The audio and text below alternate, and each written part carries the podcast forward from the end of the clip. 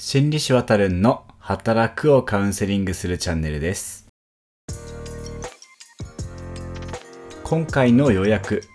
この仕事向いてないなぁと思ったら、そう思ったきっかけをたどってみましょう。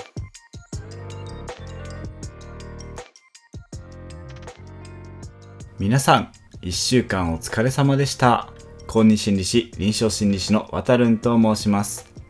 このチャンネルでは皆さんの週末のお時間を少しだけいただいて就職や復職など働くのサポートをしてきたカウンセラーが主に社会人の方々に役立つようなカウンセリングの豆知識や心理師のあれこれを簡単にゆるくお伝えしていきます。ぜひお気軽に聞いてってください。さて、ゴールデンウィークが明けて最初の1週間、皆さん大変お疲れ様でした。やっと週末って感じですね。特に長期休暇明けの月曜日はどうでしたでしょうか？僕はもう嫌すぎてですねこの憂鬱な気持ちの強さを数値で見える化して競い合ったら結構いいとこまで行くんじゃないかなとかそんな変なことを考えてました。多分同じことを考えた人日本のどっかにはいるかと思うんですけれどもねいないですかね？冗談はそこそこにしてそういう憂鬱な気持ちの時って憂鬱になる原因のこと以外のことも割とネガティブに考えちゃうものなんですよね。仕事がうまくいっていない時にはプライベートもなんかうまくいっていないようなことにばかり目を向けてプライベートもうまくいってないみたいな感じるし他にもいろんなことがうまくいっていないと感じるようになってこれからお先真っ暗だわーってなったりするんですよね。全てが絶望的に見えてきてしまうんですね。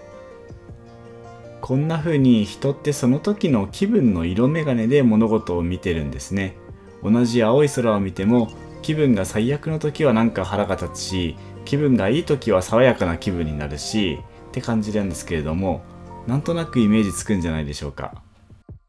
まあ仕事のことだけで人生全部うまくいってないって感じるまではいかなくても例えば仕事で一つだけ気になることとかミスがあってそれで仕事が全部うまくいっていないと感じてしまうことは皆さん経験があったり共感できる部分もあるんじゃないでしょうか。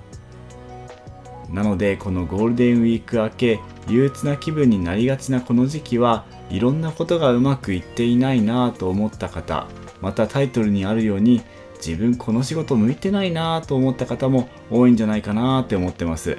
どうでしょう？こういうなんか自分この仕事向いてないなって思う時どういうふうに考えればいいのかというと一つは仕事向いてないなって思った根本のきっかけはないかミスとかなのか人から言われたこととかなのかを振り返ってみることです。そしたらもしかしたら一つの小さな出来事からものすごく拡大解釈をして仕事向いてないなーって結論にしてることがあるかもしれません。人って割と一つの出来事からいろんなことを芋づる式に考えることが多くって自分のミスや上司の指摘一つでこの仕事向いてないなとか自分はダメな人間だとかそんな風に思ってしまうことが多いようなんですね。これは過度の一般化と言われています。例えばその過度の一般化っていう考え方をしている状態で仕事を本当に辞めようとしたらそれはとてももったいないことですよね。そうならないためにもまずは自分が仕事向いてないと思ったきっかけをつぶさに見ていくことが大事でそうすることで本当の自分のミスや足りないところが見えてきます。